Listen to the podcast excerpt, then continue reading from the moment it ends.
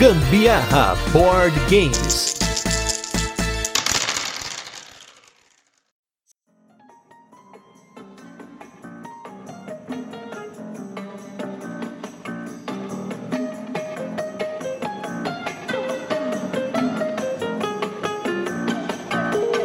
Galera, beleza? Aqui é Gustavo Lopes, Gambiarra Board Games, hoje com mais um Virando a Mesa, esse quadro no qual a gente traz convidados para falar sobre a sua experiência com jogos de tabuleiro. E hoje eu estou com um cara que já está voltando, olha só, para a alegria de você que curte ouvir um podcast, ainda mais um podcast de qualidade com uma edição top e tudo mais. E aí, eu já tava para convidar ele, na verdade, no passado. Pensei em convidar, falei, não, ele tá dando um tempo, vamos esperar que ele vai voltar. Tenha, tenha fé, tenha fé. E aí, estamos hoje com André Luiz Zabuzeta, que já foi Jogatina BG Meeple Vortex Ludonews e agora com o Setup, seu novo podcast. Tudo bem, Zabuzeta? Tudo bem, Gustavo? Muito obrigado pelo convite. É um prazer enorme estar aqui no Gambiarra. E, cara, parabéns aí pela quantidade de podcast também. Tá de para. Ó, Tá, é impressionante, hein? Olha, vou te falar que isso daí é doença mesmo, viu? Não é qualidade. Eu entendo perfeitamente. Dado o passado, né?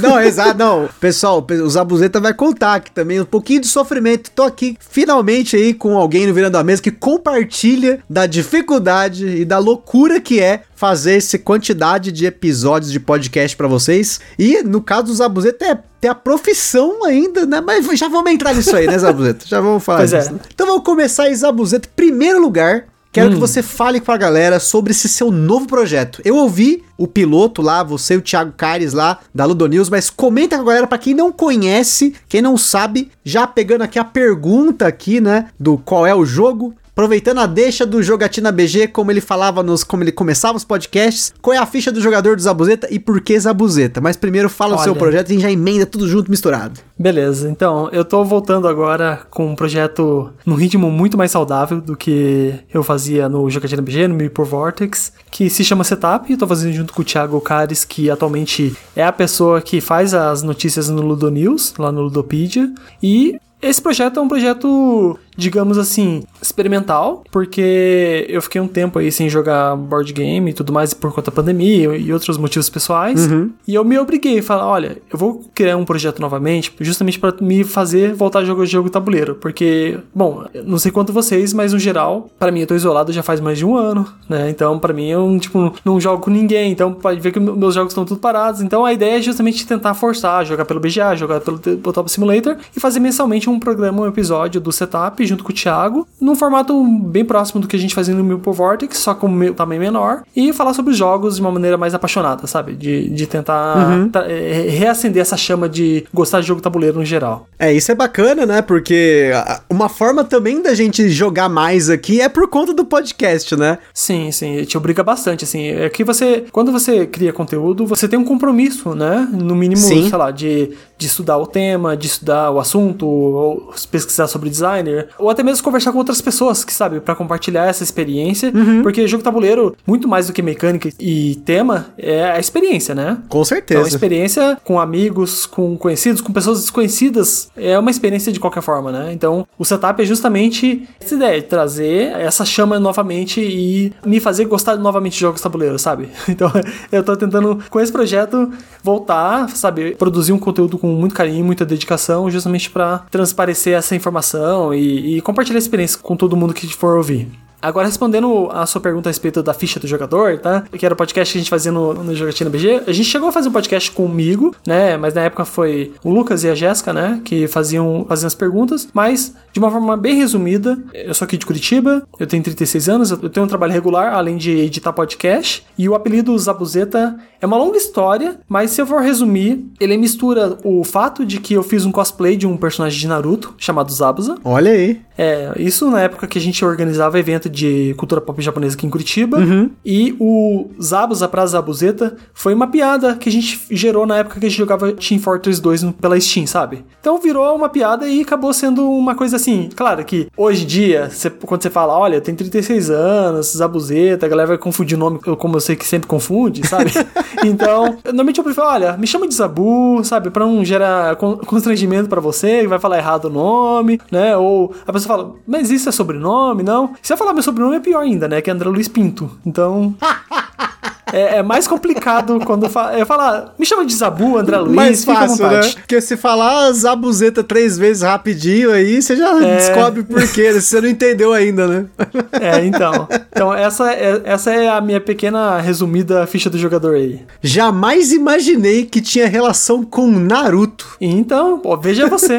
Vida que segue. Né? É que uh, o pessoal me conhece, principalmente o pessoal que escuta e acompanha conteúdo do board game, como produtor pelo Jogatina BG, mas eu tive um histórico com organização de evento de cultura pop durante anos aqui em Curitiba. Depois eu fiz um blog de, de videogame que foi consequência disso e os board games também vieram como consequência disso. É uma coisa meio que foi uma coisa levando a outra, sabe? Cara, e o mais louco é que assim, durante muitos anos eu criei um pouco de conteúdo sobre animes, mangás, em geral. Eu tive um blog, depois disso eu acabei Quem entrando pro blog. Cara, não, o blog era sensacional, né? Meu blog passou Sim. por tantas fases, mas depois a gente fez uma revista que era Anne Magazine, eu juntei com um brother e acabei fazendo o podcast, porque eu entrei pro Papo de Louco por Sim. conta da Anne Magazine e o Gambiarra surgiu por conta do Papo de Louco. Então, tipo, é uma caminhada meio parecida, né? Pelo menos a origem aí, eu, né? eu acho que quando você vai, sei lá, entrar no mundo de produção de conteúdo, você acaba meio que pegando muito do seu background, sabe? Uhum. O que você experienciou, seus amigos, ou mesmo, por exemplo, é muito provável que esse amigo que você fazia revista, você provavelmente, se caso você fosse próximo dele, você chamava ele para jogar jogo tabuleiro, sabe? Foi uma coisa que foi gerando a outra. Foi, aconteceu Exato. isso comigo com meus amigos, assim. Inclusive, ele já esteve aqui no Gambiarra então, olha também.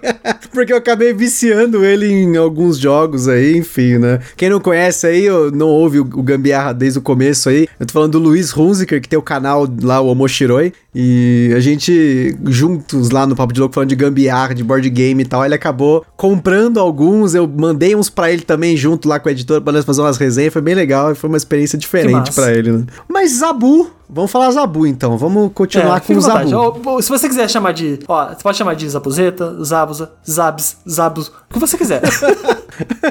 Começando aí, como é que começou, né? Você já começou aí a comentar um pouquinho de que uma coisa levou a outra, né? Ao Sim. hobby de jogos de tabuleiro. Mas o, como começou a sua paixão pelos jogos, assim, como que foi a origem? E até comentando aqui uma pergunta do nosso ouvinte aqui, o Guilherme Espíndola. Você já pode emendar em seguida, porque acaba juntando uma coisa uhum. com a outra uhum. também, né? Qual foi o primeiro jogo que você comprou e como você vê esse jogo hoje? Entendi. Olha só. Eu não conhecia jogos tabuleiros modernos até uma vez que eu fui numa Campus Party. A gente foi em uma galera de amigos e a gente acabou indo na Ludus Luderia, em São Paulo. E eles resolveram jogar o jogo Bang, só que a gente tava em 8, o Bang aceita 7 pessoas. Então, quem ficou de fora?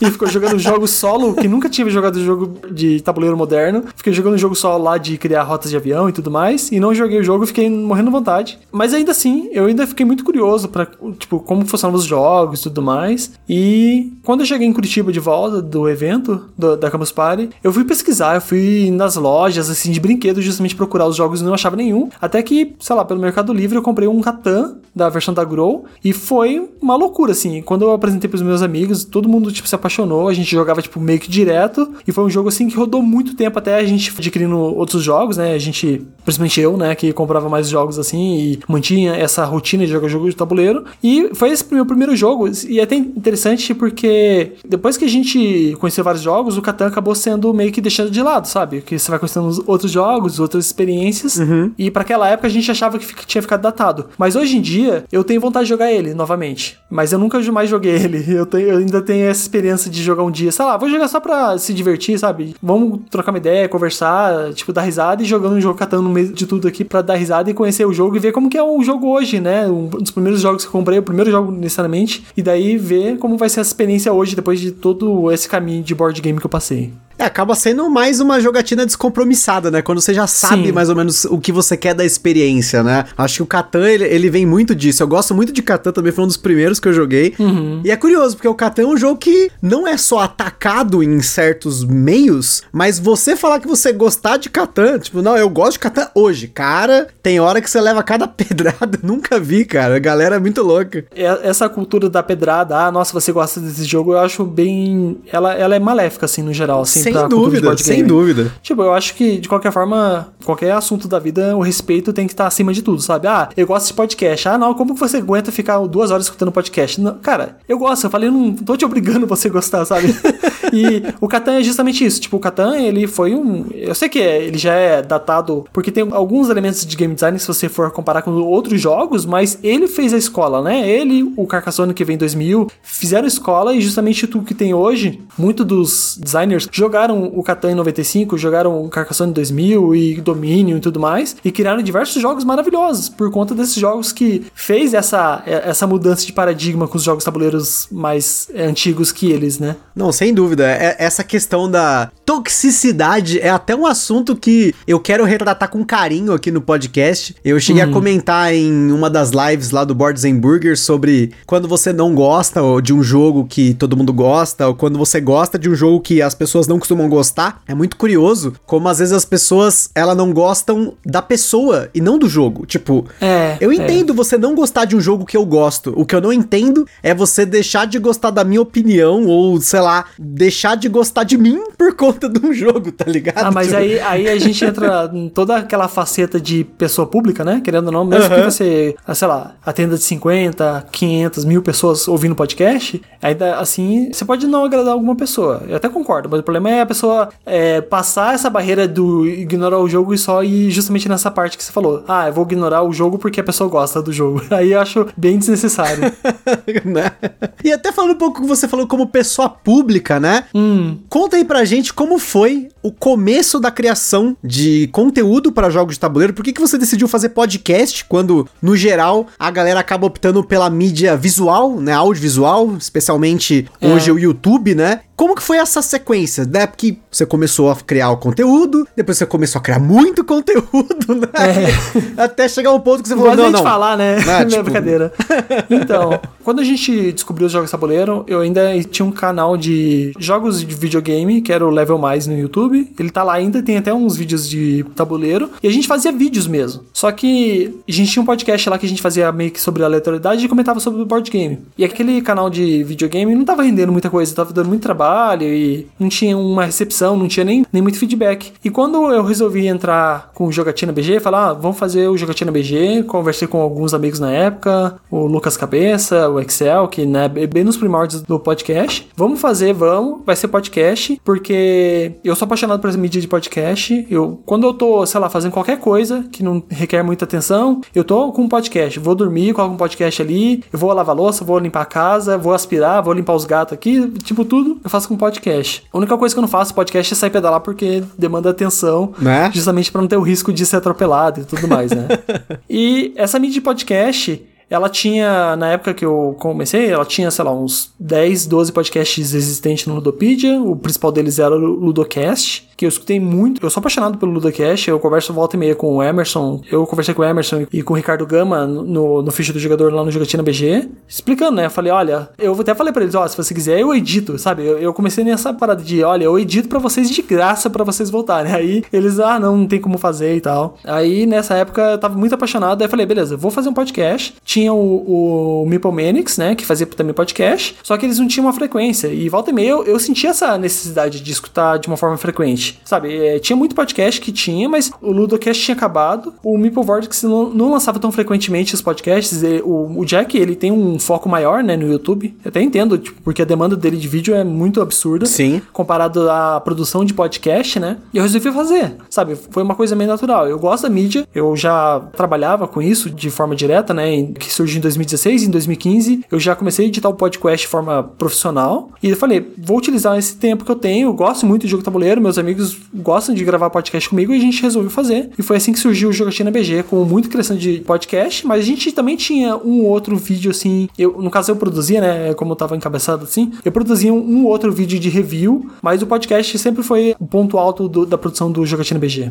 E aí, no caso, você começou a investir mais nisso, né? Tanto que Sim. quem tiver curiosidade, entrar na Ludopedia na parte de podcast, você vê que o Jogatina BG, ainda mais somando o Jogatina BG com o Meeple Vortex, é um dos que mais produziu podcasts até hoje, especialmente dentro aí do período de tempo, vamos dizer assim, né? Tipo, é muito É. episódio em pouco tempo. Como é que foi isso até você passar, no caso do Jogatina BG, pro Meeple Vortex, e aí o encerramento, que eu até, eu me lembro que quando eu comecei a fazer o Gambiarra, na verdade ainda existia o Meeple Vortex. Tanto que eu conheci o Butileiro por conta do Meeple Vortex. Ah, que legal. Então, mas eu me lembro muito bem do dia que teve o último episódio do Meeple Vortex, porque eu ouvi o ep- episódio e falei, ué, mas que aconteceu? Mas na época eu não era tão envolvido assim. Eu ouvi uma série de episódios, né, de todos os podcasts que tinha lá, pra poder aprender, né, o que que tinha de conteúdo, né, porque eu acho que isso é muito importante. Se você tá fazendo uma mídia qualquer, é muito importante você dar atenção a outras pessoas que estão fazendo junto com você, né, pra você entender. E aí acabou que caiu nisso. Falei, caramba, né,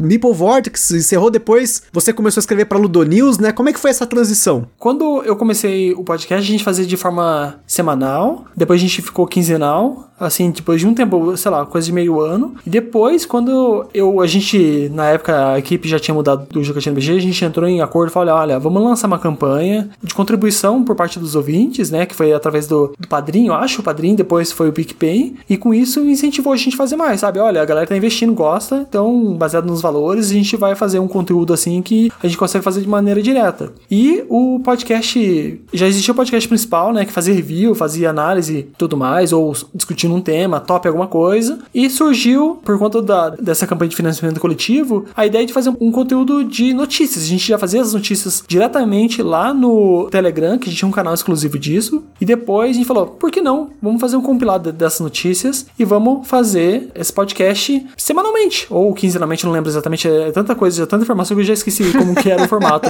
Mas foi isso. Aí também eu tinha escutado bem no comecinho do, não sei se você conhece jogabilidade. Conheço, sim. Inclusive, Conhece, tentei. né? A denúncia aqui, ó. Tentei convidar o Sushi e a Thalissa pra gravar e eles não me responderam. A Thalissa, na verdade, eu acho que ela tentou me responder pela Ludopedia e a mensagem cortou e eu nunca mais descobri se ela tinha aceitado ou não. Acontece, paciência. É, conversa com a Thalissa pelo Twitter, acho que você consegue uma- um, um contato mais direto.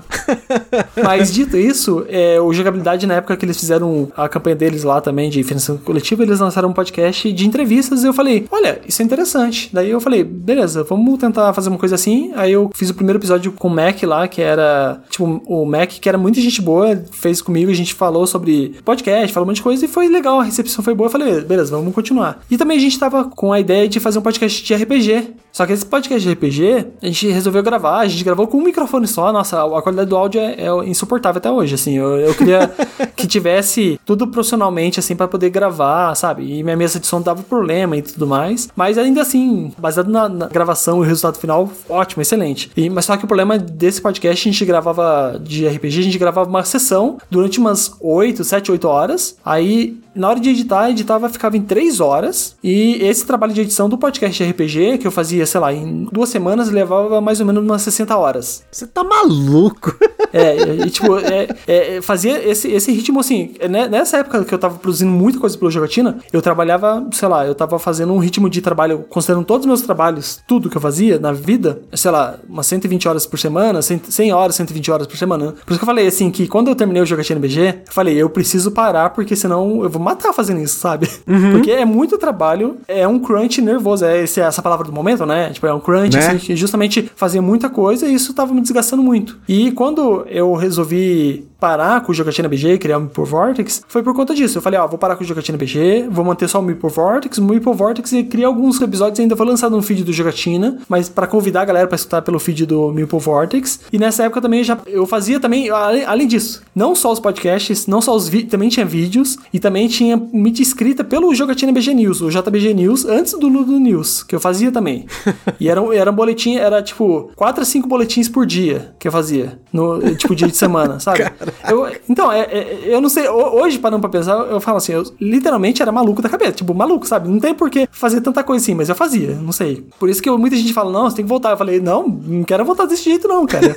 tá tranquilo. Eu vou voltar, mas se eu for voltar, vai ser num ritmo bem mais saudável. E aí, manter esse conteúdo foi complicado. Daí eu fui reduzindo, fui reduzindo, parando com os vídeos. Acho que os últimos vídeos que eu fiz no canal foi tipo um top, foi os vídeos do Tolate Piro, quarta edição e tudo mais. Daí eu resolvi parar com o canal, resolvi parar com o podcast, manter só o Me por Nessa época que eu parei com o JBG News no Ludopedia, eu recebi um convite do pessoal da Ludopedia mesmo para fazer o Ludo News. Aí eu falei, olha, eu vou pensar daqui, me dá um mês. Aí eu resolvi fazer para eles. Eu fiquei um tempo fazendo. Daí quando eu realmente parei de tudo, parei com o Meeple Vortex. Depois eu pedi para parar com o Ludo News. Só que nessa época do Ludo News, o Thiago Cares, que atualmente tá no Ludo News e também tá no setup comigo, ele já me ajudava demais. Às vezes ele, eu, tipo, eu pagava para ele para me ajudar, né? De certa forma era um trabalho remunerado. Eu ajudava, eu recebia uma parte, passava uma parte para ele para me ajudar. E para ele foi ótimo, sabe? Tipo, porque ele não tava, tava sem trampo na época. Olha, vou passar para você a responsabilidade. Eu falei com o pessoal do Ludo News e foi. E quando eu resolvi parar com o Meeple Vortex, apesar de ser uma frequência mais saudável e tudo mais, foi porque realmente eu não tava conseguindo jogar nada. Também eu, eu tinha parado com o Jogatina BG, mas em contrapartida, eu tinha pegado um monte de podcast do jogabilidade para editar. Tipo, não sei se você ouviu alguns dashes recentemente, tinha um dash de Hollow Knight que eles gravaram por 8 horas seguidas e eu fui editar, entendeu? Meu Deus, então, tipo, pra quê? Era um trampo, era um trampo absurdo, sabe? Eu, eu gosto muito, tipo, eu escuto eles, eu sou fã pra caramba. Mas eu pegava todo o trabalho, sei lá, eu, eu acho que principalmente nesse período assim, eu tava muito no começo da pandemia, já tava, tava meio que nessa coisa de, da pandemia pandemia ou não. Daí resolvi, tipo, olha, vou. E só no final do ano agora de 2020 que eu resolvi parar com jogabilidade, porque eu adoro fazer, adorava fazer, mas o problema é que eu não tinha tempo, sabe? Não tinha fazer nada. Uhum. Daí eu só mantive o Final Level e mantenho o podcast. Aí quando o Meeple Vortex também acabou porque eu não tinha tempo para jogar e resolvi parar também. Aí eu poder falar, eu não vou fazer um conteúdo sem estar tá jogando, sem estar tá gerando conhecimento, sabe, sobre aquilo. É, é uma coisa complicada. Não, com certeza. Até o, o Luiz Antônio Balduino, né? Um forte abraço pro Balduino. Um abraço. Ele ainda falou o seguinte, ó, como é possível jogar e manter podcast de board games com tantos gatos em casa. Mais Nossa. uma coisa que a gente compartilha aí, mas não Sim. sei o quanto, né? Não, não, só tem dois só.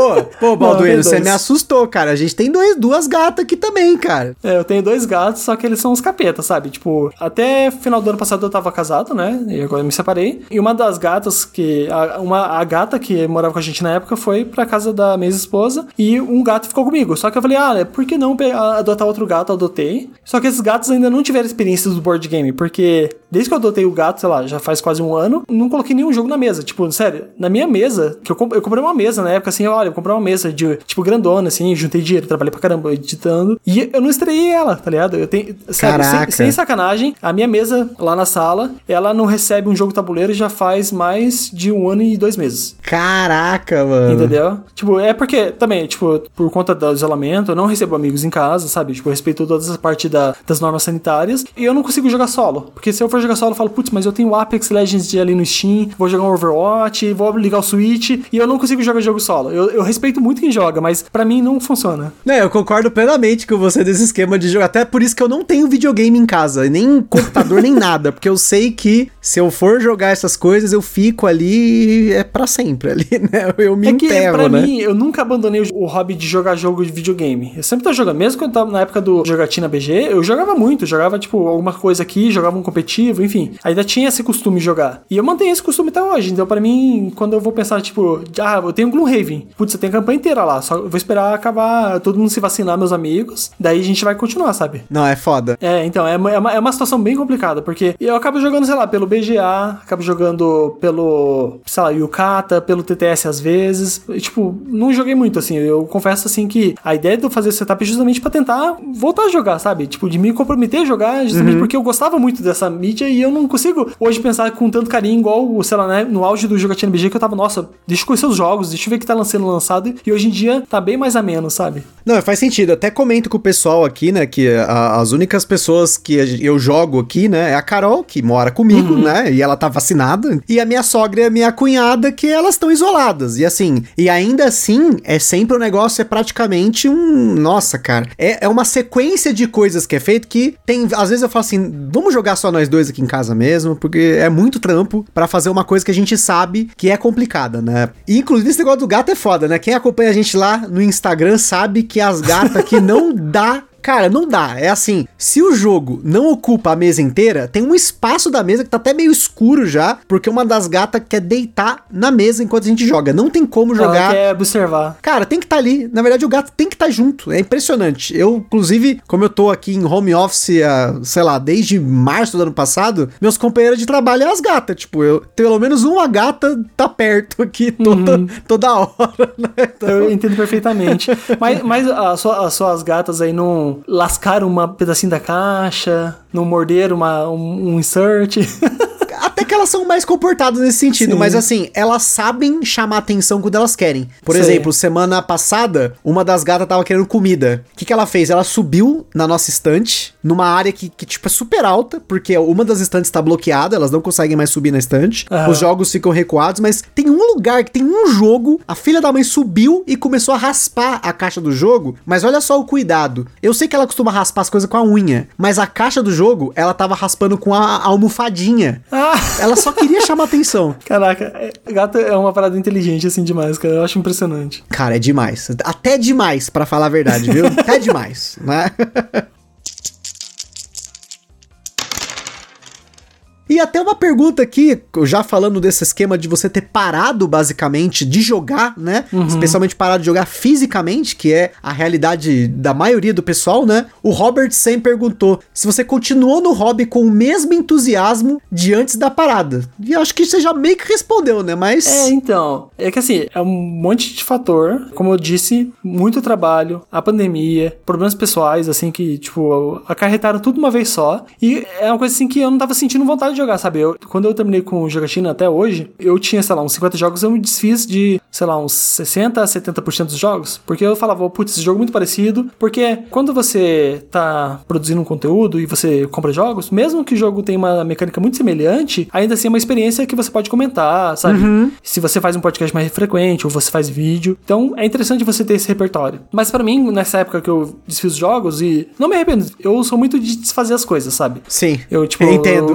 Eu, eu desfiz muito de videogame, de jogos tabuleiro. Tipo, atualmente, a quantidade de jogos que eu tenho, ela é, sei lá, um quinto do que eu já desfiz de jogos, sabe? Tipo, uhum. no geral. Eu sou, tipo, não tenho muito apego assim. Eu gosto muito de alguns jogos, e mesmo jogos muito assim que eu gostava muito, eu passei pra frente. Eu não tenho isso. Eu sei que é meio que é calamitoso falar isso perto de muita gente que é colecionadora, mas é uma coisa assim que é difícil, sabe? Eu tinha um, um prazer por pesquisar por notícias, por olha, vamos ver quais foram os jogos premiados no Spiel, quais são os jogos que vão estar em destaque na Gen Con. Eu gostava muito disso. Mas esse afastamento é complicado porque para você retomar isso, você tem que passar uma nova maratona de novo, sabe? Você tem que maratonar jogos, jogar e tudo mais, justamente para reacender essa chama. Por isso que, tipo, eu, eu vou repetir, eu quero fazer o setup justamente para se eu conseguir 20% do que eu tava de interessado em board games no Jogatina BG, já para mim é um ganho absurdo, sabe? Eu não tô em 20%, eu sou, se eu tô em 10% é muito, 5, alguma coisa assim, sabe? Esse esquema da coleção que você falou, eu também entendo porque eu tenho uma política. Quem ouviu, já saiu esse episódio que eu gravei uhum. sobre todos os jogos que eu vendi, expansões que eu vendi e os motivos, né? E uma das coisas Sim. que eu tenho para mim aqui é que eu não quero ser aqueles hoarder, né? Acumulador de coisa, né? Se o negócio não vê mesa em um ano, eu vendo. Eu não penso oh, tá duas certo. vezes, eu vendo. Às vezes até um pouco menos do que isso, mas tá faltando espaço, porque eu tenho um espaço limitado, eu vendo. Uhum. Porque eu entendo quem coleciona. Eu acho maravilhoso ver aquelas estantes lindas, cheio de jogos tal, mas ao mesmo tempo eu não me consigo ver com aquilo porque eu sei que para poder fazer isso eu preciso limpar tudo, eu preciso manter aquilo girando, jogando aquilo. Eu não consigo ver uma coisa parada na minha casa, tipo falar, assim, não, não, isso aqui é um jogo, putz, top e tal. Sim. Se eu sei que aquilo eu posso usar, por que, que eu não tô usando, tá ligado? É, e também acho que tem uma coisa adicional para quem produz conteúdo e não tem um recurso financeiro tão elevado, você tem que acabar trocando jogo para conhecer outros jogos. Com isso certeza. pra mim aconteceu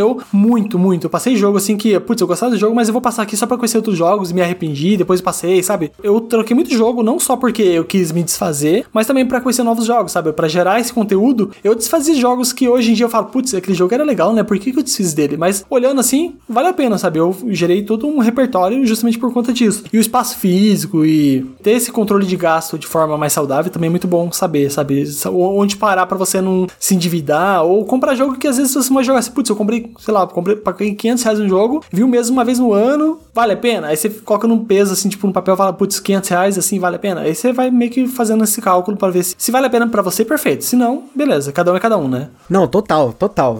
eu não tenho nem o que comentar. É exatamente o que eu penso, né? Pois é. Inclusive, se por algo. Eu já falei aqui, se por algum motivo, em algum dia, eu começar a sentir que o hobby para mim tá diminuindo, diminuindo, eu não tenho dúvida de que eu vou vender tudo. Porque no passado eu já tive outros hobbies e eu vendi tudo também depois. Eu não quis guardar praticamente nada, porque uhum. eu acho que se você tem algo para usar, você tem que usar. Se você não vai usar, não tem por que ficar. Ainda mais Sim. quando vale dinheiro, né? Ainda mais jogo que tá valendo mais que ação. Pois é. E tem essa parada, né? Que é um mercado que às vezes você compra uma coisa barata e você vende caro, sabe? É uma, é uma coisa Tempo assim. todo. E, e essa coisa de você ver o jogo na estante, para mim era uma coisa muito complicada porque eu, tipo, tenho um, um alto grau de ansiedade, né? E para mim era complicado ver aquele jogo, putz, eu, eu fico ansioso, eu falava, não, vou me livrar disso justamente para não ter essa ansiedade de me causar, tipo, problemas, sabe? Sim, é você ser sufocado pelas suas próprias coisas, né? Exatamente. Eu tive isso uma época, não sei se eu já comentei aqui, quando eu tava colecionando mangá, e eu cheguei ao ponto de ter mais de mil e poucos mangás, eu caraca, tinha muito caraca. mangá sem ler. Então imagina que ficava uma pilha de coisa lacrada na minha estante, e eu olhava para aquilo e falava, eu preciso começar a ler. Só que você tem um pouco da inércia de, tipo, começar a ler. Tipo, você sabe que você quer ler, mas você tem uma inércia de querer começar de novo, porque tem muita coisa que demorou muito para voltar, para lançar, é. e aí eu tenho que retomar a história, aí tem,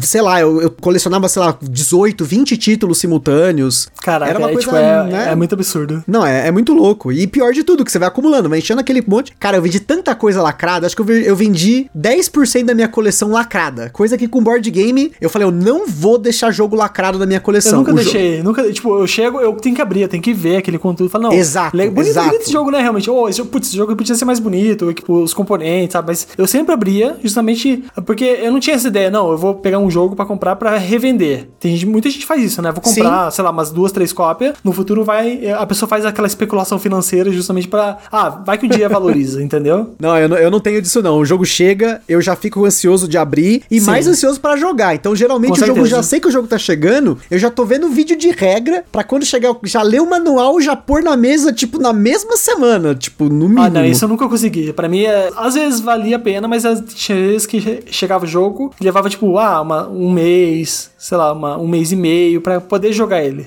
Então era mais complicado ainda. Por causa que tinha essa dinâmica de tentar reunir o pessoal para jogar, sabe? É, é que a diferença é que como a gente joga aqui em casa em dois, então, tipo, facilita, né? Tipo, o jogo chegou, ó, chegou. Sim. É que para mim, é, eu não tinha costume de jogar com a esposa porque não tinha muito essa coisa de jogar, jogar coisas próximas, sabe? Ela tinha um gosto muito diferente do meu gosto, pelo menos, sabe? Aham, uhum, sim, sim. É, então aí não tem jeito, né, gente? É, pois é. É até uma de recado. Aqui em casa, como a gente joga de tudo e os dois faz o podcast, facilita, né? É uma forma de facilitar Ajuda jogar bastante. de tudo, né? Ajuda, né? Produzir o um podcast, né? E comentando, já que você falou dos seus jogos, o que que sobrou na sua coleção agora? O que que tem ainda na sua coleção? Qual é a composição atual da sua coleção? Nossa, de cabeça, assim, não sei, mas eu mantive o Twilight Imperium quarta edição, mantive Gloomhaven, mantive o Star Wars Orla Exterior, tem o Great Ascentray, Flame Rouge, tipo, Terraform Mars, meus jogos assim que eu curto bastante, Brass, Root, Vast, que mais? O Sagrada Role Player, Projeto Gaia, é, acho que é isso. Ah, Power Grid também não falta e Battlestar Galactica, acho que esses são os principais. Tem alguns joguinhos menores assim que de cabeça não vou lembrar, mas é que eu não, hoje em dia não tô nem controlando tão bem assim lá no Ludopedi. Eu fui olhar aqui, putz, tá desatualizado pra caramba. Olha aí, ó. Você começar o podcast aí com mais frequência, a galera vai cobrar. Cadê a coleção dos abusetos? Ah, Os caras são vai foda. comprar carteirinha vai se arrepender. Aproveitando, né, que a gente tá falando dos jogos que sobraram, imagino que quando você decidiu escolher esses jogos, com certeza não apenas pelo gosto, mas também pelas experiências que você teve Sim. ou ainda gostaria de ter com eles, né? E falando de experiências, né, a gente sempre convida o pessoal aqui para contar dois tipos de experiência diferentes. Acho que é muito legal ter essa visão, que no hobby nem tudo são flores, né? Uhum. E eu queria que você comentasse primeiro aí de uma partida que ficou marcada para você por ela ter sido uma partida ruim, uma pode ser um jogo que te deu ali uma experiência ruim, ou por conta da mesa teve uma experiência ruim. O que, que você tem de experiência e de história para contar pro pessoal? A respeito de experiência ruim, assim, eu não. Eu, tipo, eu tava até buscando a memória, assim, que você mandou previamente algumas das perguntas. E eu não, eu não sei, assim, uma experiência, nossa, esse aqui foi horrível, não queria nem jogar. Mas eu acho que um jogo que, sei lá, eu fui com expectativa muito alta e, e não foi nada para mim, assim, foi o Black Angel, sabe? Eu joguei, achei qualquer coisa. Não foi ruim, não foi bom, só não foi bom, sabe? o butileiro deve estar se revirando na casa dele com a orelha quente Desculpa, agora. O butileiro. o butileiro é um grande parceiro aí aqui de Curitiba. Mandar um beijo pra ele. E ele é um amante do Black Angel, né? Inclusive. É, desculpa. É por isso mesmo que eu já peço desculpa. Mas é porque realmente pra mim não, não desceu. Inclusive foi quem me convenceu a pegar o meu, mas tudo bem. E uma experiência positiva, épica, maravilhosa, inesquecível que você teve com o jogo que você quer contar pro pessoal. Cara, qualquer partida de Twilight Imperium quarta edição, qualquer partida de Battlestar Galactica. Simplesmente assim. Sério, para mim, todas as experiências que eu tive com Twilight Imperium e com Battlestar Galactica, todas a gente joga. Sério, ó, tem um amigo meu que não joga comigo há anos, mas sempre que ele, a gente fala do nome Battlestar Galactica, ele vai lá e. Cara, mas aquele, aquela vez vocês me deixaram na cadeia, sabe? Ele, ele não esquece, sabe? Ele parece aqueles velhos que ficam repetindo a história pro, pro neto, tá ligado? É a mesma coisa. Aí eu falo, putz, cara, olha pra você ver o nível do jogo e a pessoa não esquece daquele jogo que ele ficou na prisão porque ele queria que outro ficasse na prisão e ele tá fazendo estratégia, só que a gente tinha como confiar, sabe? Então era, era uma coisa muito complicada. Tipo, também tem experiências maravilhosas, assim, de jogar Game of Thrones, assim, que a galera, tipo, se xingava na mesa, assim, de nível, assim, de, sabe, de um mostrar a bunda pro outro, sabe? As coisas desse tipo. Caramba, acho que eu nunca cheguei a esse então, nível. Então, é, é, é, nesse nível, assim. Por isso eu falei, as partidas que tem um grupo meu, de amigos meus, assim, que de forma carinhosa, a gente é muito babaca um com o outro quando tá jogando, sabe? E tem, tem alguns que são especialmente babaca interagindo exatamente tipo A com B, sabe? É, tipo, uns amigos assim que eles não importam o jogo, eles vão se tretar porque tá no sangue deles, sabe? Caramba, esse é o bom do jogo interativo, né? Sim. Jogo eu, jogo tudo, sabe? Mas, tipo, nos jogos assim mais temáticos que tem, tipo, a punhalação nas costas, sabe? As coisas assim, os caras vão com sangue nos olhos mesmo. Caramba.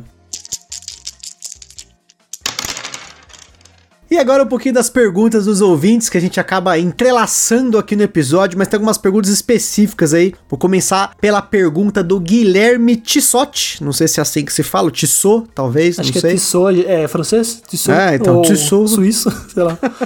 não sei se eu pronunciei errado, Guilherme, me desculpe. Ele falou o seguinte: a nota 1.0 pro Tzolk'in é por causa da polêmica com o designer ou não curte o jogo mesmo. Inclusive, eu acho que eu não sei nem se você tá tão por dentro dessa polêmica, porque como você falou que você tá mais ou menos aí nas entrelinhas só do, do hobby, uhum. assim, não sei se. que essas coisas chegam pra galera que tá, tipo, vidrada nos grupos e tal. Normalmente não é todo mundo que vê essas coisas, né? Sim, foi uma época assim que eu, eu no Twitter eu ainda interajo com bastante gente que joga jogo tabuleiro o Alan, o Romir, o Kaká, o Thiago Cares mesmo. Uma galera, assim, eu compartilho onde eu tô mais atuando, assim, como mídia social, né? Como é, rede social, no caso. E foi uma coisa, assim, que eu li. Eu, é assim, por que, que eu dei uma nota 1? O jogo, em termos de design, é um jogo ótimo, assim. Tipo, ele joga brilhante a partir das rodanas, mas são alguns casos que você não consegue separar a obra do autor. Eu uhum. preferi, beleza, olha, eu, é um jogo que, em termos, assim, de game design, eu não posso reclamar nada. Tipo, ele roda certinho, tem umas coisas bem legais, assim, tem coisas que muita gente não fez até hoje, principalmente essa parte do mecanismo das roldanas ali. Mas é complicado quando a pessoa, tipo, tem discurso de ódio, sabe? É complicado defender assim, sabe? Então, quando você valida um jogo desse, você pode separar. É, tipo, eu falei, é, no meu caso, se você conseguir separar a obra do autor, perfeito. Viva a sua vida, ignore o que eu vou falar. Mas nesse caso, assim, eu achei bem, bem ruim, assim. Tipo, é, eu não vou entrar em pormenores, mas discurso de ódio eu não defendo, não. Não, sem dúvida. A gente tem, sempre comenta aqui sobre isso e até não querendo polemizar a questão uhum. do, do Tassini, né? Mas eu também acho que foi uma sequência de ações muito complicada de você, tipo, defender alguém ali naquele meio, seja o Tassini, seja a Boarding Dice, seja a atitude Sim. pós a polêmica, o que aconteceu agora recentemente. Eu nem sei o que aconteceu recentemente, eu tô, tipo, eu só lembro na época e falei, olha. É porque assim, para quem não sabe, eu vou comentar rapidamente, até pra gente uhum. não entrar tanto no detalhe, mas o Daniel Tassini fez um comentário que foi traduzido do italiano pro inglês que tem uma ofensa racial, Sim. que ele tava num contexto de fantasia, mas sem dúvida, na hora que ele falou ali, a coisa degringolou. Só que o problema foi que, em seguida, ele tentou se desculpar e ele usou um texto, né? Um mas vamos dizer assim, uma, Uma expressão. um- uma expressão pior ainda. Então a coisa foi, sabe, degringolando, ele perdeu o contrato com a É, Board falta o and tato, Dice, sabe? que pra quem não conhece a Board and Dice, quem publica o Teotihuacan, o Tequeno, todos esses jogos Uhum. desses italianos lá, ela que publica. Só que aí, a- depois, né, da Board and Dice meio que encerrar a coisa toda, ela recentemente ela fez um comunicado falando que ela, o que, que ela vai fazer daqui pra frente. De tipo, ela vai continuar dando suporte a certas coisas e ela vai lançar, por questões contratuais, o novo jogo do Tassini com o Davi Espada, se eu não me engano, que é o Tabanuzi. Enfim, eles colocaram mais ou menos ali o porquê que eles estão suportando em prol da comunidade e em prol dos outros autores que fizeram os jogos com o Tassini, né? Porque normalmente esses caras acabam fazendo jogos em dupla. Você tem aí o Marco Polo que ele fez com o Simone Luciani, o Tzolk'in também é com o Simone Luciani. Tem o Tequeno, que é com o David Tursky, e aí o Tabanuzzi com o Da- David Spada. Eu posso estar confundindo o nome dele. Então, assim, é complicado dar suporte a isso. Eu consigo, eu consigo separar um pouco o autor da obra, mas sempre vai ter aquela pulga atrás da orelha. É, então, pra mim foi esse caso. Da mesma forma como eu comentei aqui já no podcast sobre o tema do Porto Rico tal, que eu jogo, eu curto, mas eu faço questão de ressaltar. Tem coisa errada aqui sim. Nossa, eu não posso ignorar. Mombasa, sabe? Tipo, tem um monte de coisa assim no geral que é, é complicado. Tem alguns temas assim que. O Mombasa, excelente jogo em termos de mecânica, péssimo jogo em termos de contexto, sabe? Por mais que ele coloque um disclaimer lá, mas é muito complicado. Porque é, é um sofrimento de, de uma galera, sabe? Expressado num jogo, ainda eu prefiro não ter esse contato. Eu gosto muito do Great Western Trail, Maracaibo, mas o Mombasa, pra mim, ele acabou saindo da minha coleção por conta desses valores, sabe? Cada um tem um seu valor e você sabe onde você pode traçar uma linha onde você cruza ou não. Não, sem dúvida, sem dúvida. A gente não tá nem aqui, gente, pra condenar Sim. nem É, discutir. se você gosta, não tem problema. Vai de cada um, da experiência de, dos valores de cada um. Não tô falando que o meu valor é melhor que o valor do Gustavo ou o valor de quem tá ouvindo. Tô falando que, no meu caso, tem algumas linhas que eu prefiro não cruzar justamente pra, tipo, sabe, esse discurso também, ah, eu, eu sou porque eu tenho amigos disso. Isso aí é um discurso também que tem que tomar cuidado. Que é uma coisa assim, mas tô falando assim, por respeito aos meus amigos, eu prefiro não seguir por temas disso, sabe? Ainda mais recentemente com um monte de coisa que aconteceu no mundo, em virtude dessa injustiça racial, né, que teve, assim, foi, é uma coisa bem complicada. Na verdade, é muito delicado falar sobre isso no geral. Lembrando, eu sou uma pessoa hétera, né,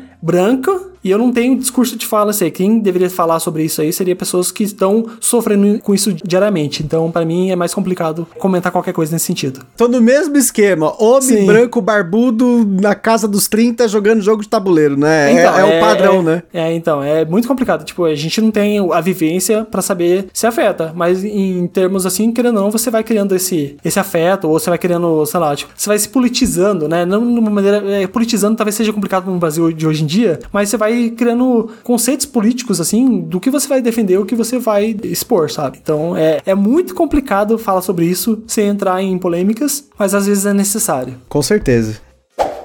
Agora outra pergunta aqui dos nossos ouvintes. O Cássio Lima perguntou: Zabu, fala do Flame Rouge, esse jogo top que comprei por sua causa, mas muita gente torce o nariz. Olha, cara, eu adoro o Flame hoje, ele tá na minha coleção. Ele é pra mim um dos top 10 da- que eu já joguei na vida, assim, eu acho muito legal. É um jogo simples, mas a forma que ele discorre, sabe, de como que vai ocorrer, a duração, a temática, porque eu, sou apaixonado por bicicleta, né? Eu tô pedalando ridiculamente esse ano, sabe? Eu já, já fiz, sei lá, tipo, quase 2.500 km só esse ano. Caraca. Então, é, é, eu tô, tipo, eu tô fazendo um projeto que eu, eu quero pedalar, fazer 100 pedais de pelo menos 10 a 20 km nesse ano, né? Eu já tô em 90, então. Caramba, aí vai ter que dobrar a meta, então. É, eu vou, eu vou fazer, tipo, uma cirurgia de desvio de septo, daí eu vou parar e vou tentar fazer 200 esse ano, mas fica já a antecipação do projeto aí.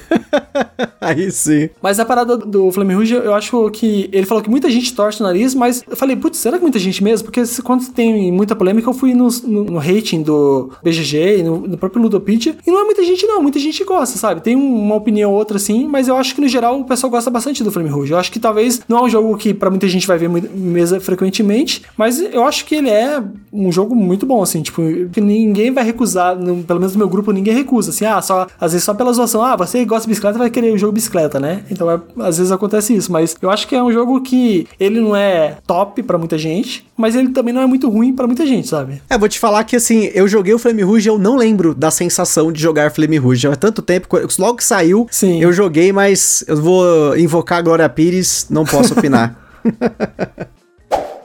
E agora a nossa última pergunta dos ouvintes aqui, o Bruno Pereira perguntou: O que esperar do mercado nacional após esses lançamentos de extrema qualidade? E aí ele mandou um abraço, mas eu queria, na verdade, inverter a, a pergunta do Bruno. Inclusive, porque talvez essa, na data desse cast, o Zabu já falou no- lá no setup sobre a questão da elitização do hobby, né? De Sim. como está cada vez mais caro comprar jogos, não digo jogar no geral, mas comprar, consumir jogos de tabuleiro tá caro. E na verdade a minha pergunta é o inverso. É o que você espera do mercado nacional com essa inflação do mercado? Cara, é, é difícil esperar qualquer coisa no meu papel de quem tá afastado por muito tempo. Porque eu até tenho que, tipo, parar, respirar e olhar. Olha, putz, olha, vamos ver os jogos que estão sendo lançados aqui. Eu vejo uma coisa ou outra porque eu não sigo, no meu perfil pessoal, não sigo muitas editoras. Na verdade, acho que não sigo quase editora nenhuma, só sigo alguns amigos e produtores de conteúdos que geram sobre o board game. Mas você não fica sabendo sobre as notícias, né? E antes eu entrava praticamente três ou quatro vezes por dia na Ludopedia pra saber o que tinha de novidade, o que eram as discussões. Hoje eu entro, sei lá, tipo, uma, duas vezes por semana, assim, no máximo, sabe? Então é bem diferente a,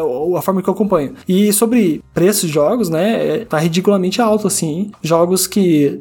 Eu tava vendo até hoje mesmo uma, uma lista de jogos que voltaram pra coleção. Aí o cara falando: olha, eu comprei em 2018, sei lá, o Clank por 200 e poucos reais e tu vendi por 400 e pouco. Tipo, a inflação nesse curto intervalo de tempo foi muito grande. Eu acho que, até assim, não, não é uma coisa que ajuda até eu querer voltar pra jogo tabuleiro, sabe? De comprar jogo tabuleiro. Talvez eu vou, por muito tempo, consumir os jogos de forma digital. Porque é complicado. Não é. Olha, tem jogo sendo lançado por 500, é me- meio salário mínimo, sabe? O salário mínimo, ele não cresceu tanto. Isso aí, claro, tem uma coisa de políticas financeiras no Brasil e tudo mais, que não entra no caso, mas é uma coisa assim que é muito difícil de você convencer alguém hoje em dia a falar, ó, vamos, vamos conhecer os jogos tabuleiro. Aí Quando a pessoa vê os preços dos jogos, fala, como assim? Vou gastar 500 reais uma caixa de papelão? Porque, teoricamente, pra quem não conhece, é uma caixa de papelão, sabe? E quando você faz um comparativo com jogos de videogame, que também estão caros pra caramba, ainda assim a conversão é mais direta. Parece que hoje em dia tem muita gente. Eu acho, eu acredito que existe uma galera que deve estar voltando pra jogar jogo de videogame, justamente porque o preço dos jogos tá mais atrativo do que os jogos de tabuleiro. E também por conta da pandemia, sabe? Tem um monte de coisa assim. Tem muita gente que provavelmente parou de comprar jogos de tabuleiro para, sei lá, jogar um Among Us ali, jogar tipo um Overwatch, jogar um joguinho ali pelo Switch, pelo PS5 ou Xbox Series X. É uma coisa assim que eu não sei nem como opinar. Até coloquei assim, ó, pior que eu, eu até respondi aqui em texto, ó, pior que eu não vou poder acompanhar nada de recentes lançamentos porque um ano fora, por conta do trabalho e tudo mais, é complicado. E eu agora quando eu volto, sério, tá, de, de onde eu parei e de onde tô voltando, os jogos duplicaram o valor.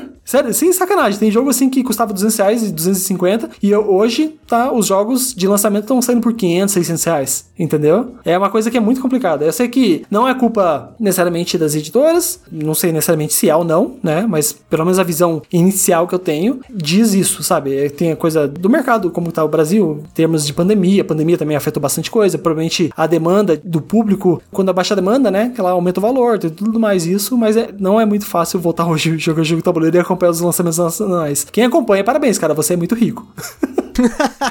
né?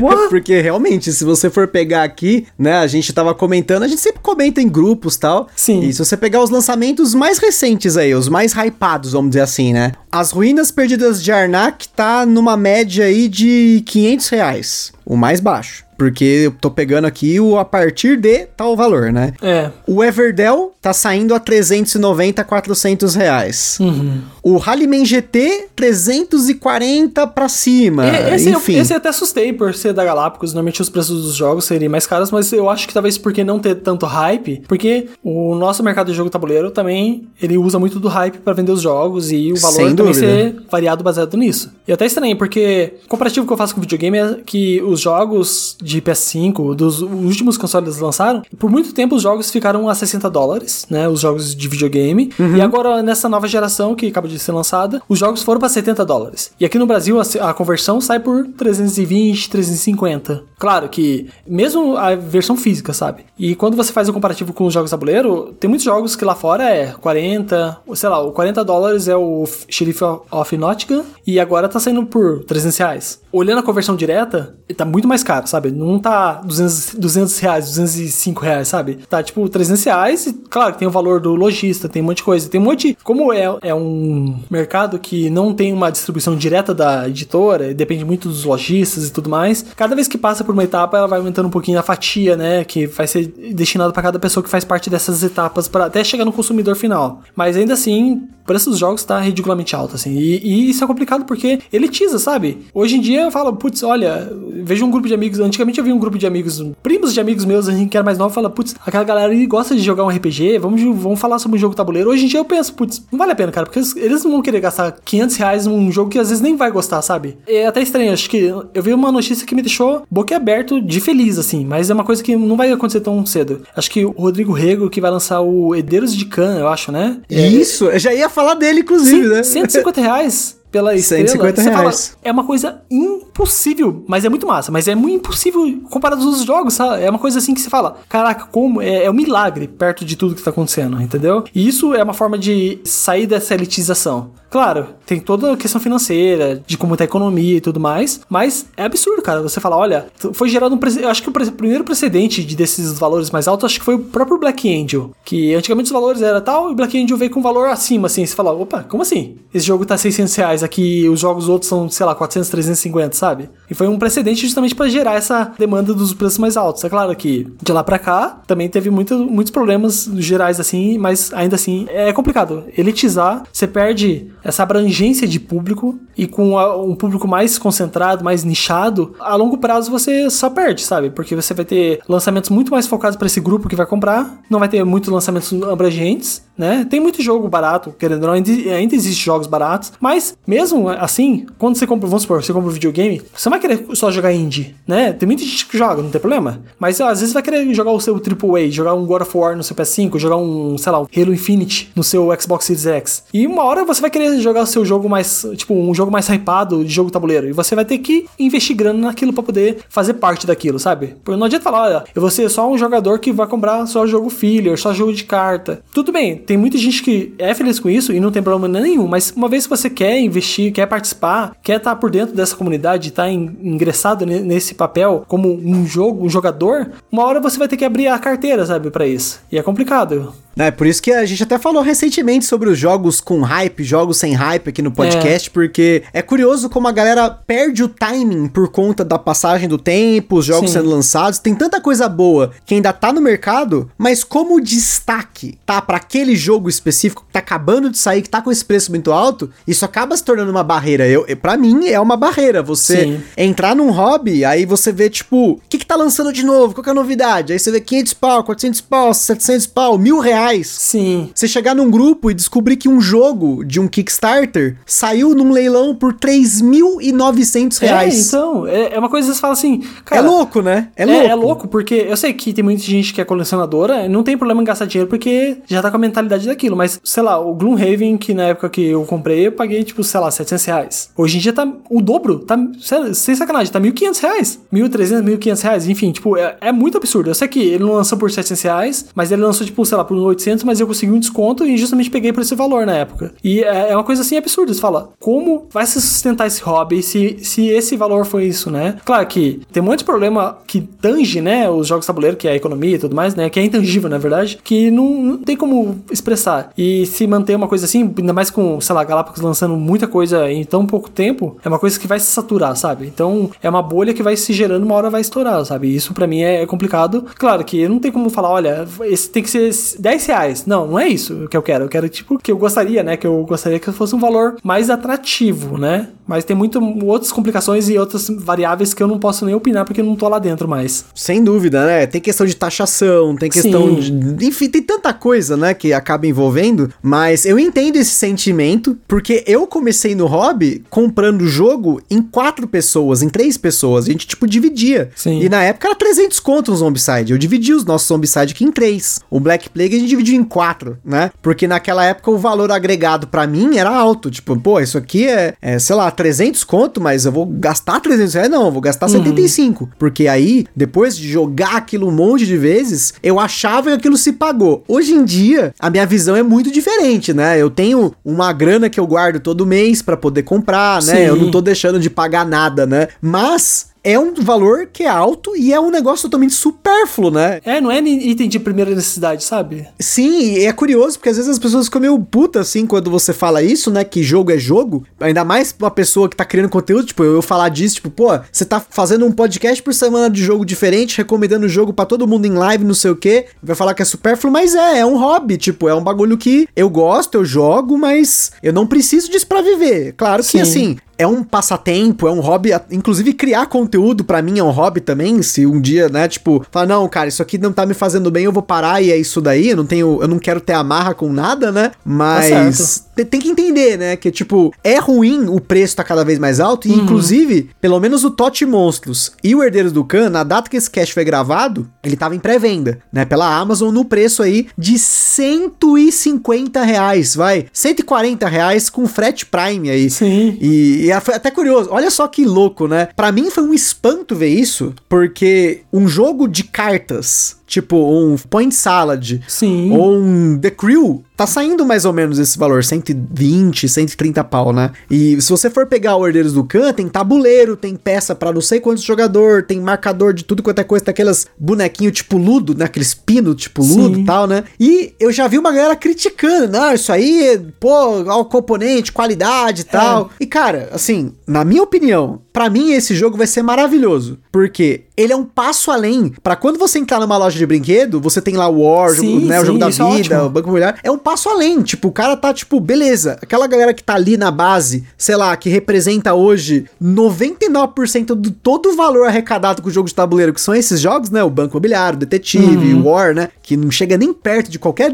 outro jogo que a gente tem hoje no mercado. Aquela galera vai olhar aquilo, pô, mas tem um passo além. O cara vai pegar aquele jogo, claro, ele vai ser um jogo mais complexo, tal, uma, alguma coisa mais moderna, mas pra mim é totalmente válido, mesmo que sacrifique um pouco nos componentes, porque Sim. a galera não se decide. Eu quero um jogo com um componente top, custando 500, 600 pau, porque é importado da China, da, da Alemanha, tem licença com o designer, tem taxa de importação, tem que vir em container, o container tá custando 8 mil dólares pra fetar e não sei o que, não sei o que lá. Ou o jogo produzido 100% nacionalmente, com os seus devidos defeitos, porque vai ter, tem que aceitar. É que não tem maquinário, né, pra produzir tem, os cara, jogos não tem. aqui no Brasil. Tipo, tem a, a Ludens Spirit, se eu não me engano, que produz os jogos aqui em território nacional. Tem os componentes e tudo mais. Tipo, é, e fazem um trabalho excelente. Eu vejo, vejo o Grassi mesmo, né, que também tem um, uns componentes legais. Mas ainda assim, tipo, se você comparar com alguns outros jogos, você vê que tem uma diferença, mas não é uma diferença tão gritante assim. E aí vem a questão do preço, né? É, E- então. Porque não tem jeito. A, a fábrica da Ludens, né? A Ludeca, que fica aqui em Santo André, nossa vizinha aqui, ela não é gigantesca como uma fábrica de brinquedos da estrela, né? Não, não, é bem diferente. Tem aquele diagrama de Venn, né? Se é bom, sabe? é Aquele triângulo assim, igual pra quem faz design, sabe? Bom, Aham. barato e rápido. Você tem que escolher dois. Né? Pelo é, tipo, menos, né? É, pra jogo tabuleiro tem que ser, tipo, bom, barato e, tipo, componente bom. Sabe? Uma coisa assim, você tem que fazer um diagrama que você só tem que escolher dois. Porque às vezes você quer um componente bom, mas você vai ter que pagar caro pra isso. Ou às vezes você quer um componente caro e bom, mas você vai ter que, tipo, esperar muito tempo pra chegar. Uma promoção, sabe? Espera muito tempo pra comprar e tudo mais. É uma coisa assim que, tipo, é claro, eu falando hoje em dia, e o pessoal vai falar, pode até concordar. Eu até concordo com muita gente que vai falar, não, mas você tá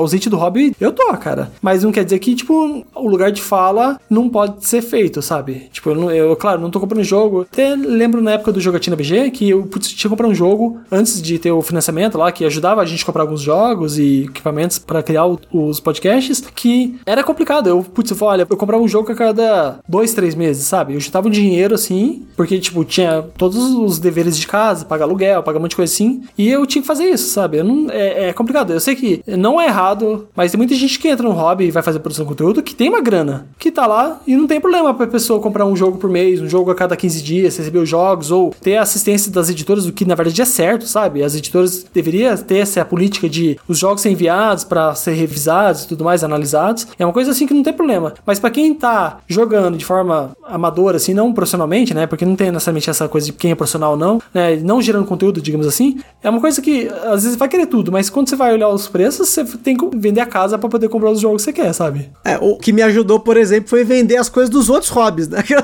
então, durante não, tanto sei tempo. Lá, eu, eu, quando, eu, quando eu comprei os meus jogos de tabuleiro, eu, eu tinha vendido, na época lá em, sei lá, 2016, eu tinha vendido PS4, tinha vendido meu Wii U que eu tinha, assim, e eu converti jogo de tabuleiro. Foi uma coisa que eu fiz também. Eu, eu fiz muito isso, sabe? De uhum. revender coisas para comprar. E eu revendi muitos jogos de tabuleiro recentemente para comprar minhas coisas de bicicleta, sabe? Então eu fui reutilizando esse macete, né, da vida. É o jeito, né? Porque, Sim. Né? A gente não tem uma árvore que dá dinheiro ali no quintal, né? Então é complicado.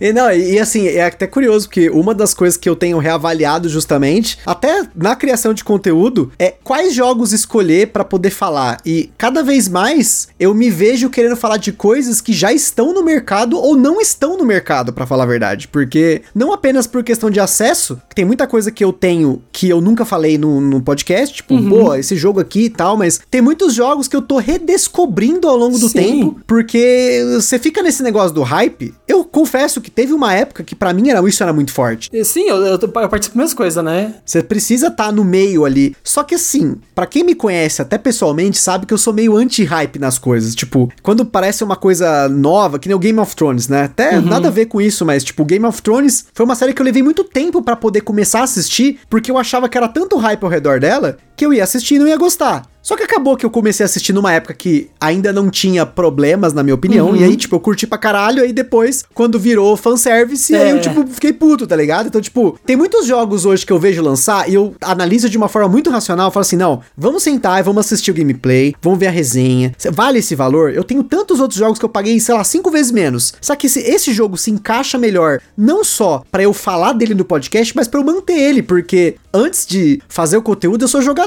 Então, eu quero falar dos jogos que eu gostei. É que quando você produz conteúdo, você tem essa obrigação, né? Mas eu, eu acho que tem que ser normalizado essa coisa da, de ser os produtores de conteúdos falar de jogos mais antigos. É legal falar sobre o Zeitgeist, né? Do, de estar falando sobre o jogo lançamento. Mas também é muito legal falar sobre jogos, revisitar. Tava escutando até um tempo atrás o Secret Cabal, né? Que pra mim é uma inspiração pro Meeple Vortex e até uma inspiração pro Setup, onde eles têm um bloco que eles falam sobre jogos mais do passado, sabe? Eles não precisam estar focados só em hype. Eu acho muito legal isso. Não, e se você tem público para isso também, é excelente, né? Sim, sim. Ainda bem, assim, graças que o nosso público aqui do Gambiarra, até a gente fez uma pesquisa, né? Para quem não respondeu também, ainda tá no formulário aqui na descrição, hein, gente? Ó, eu sei que vocês estão ouvindo e oh, não clicaram lá, aí, né?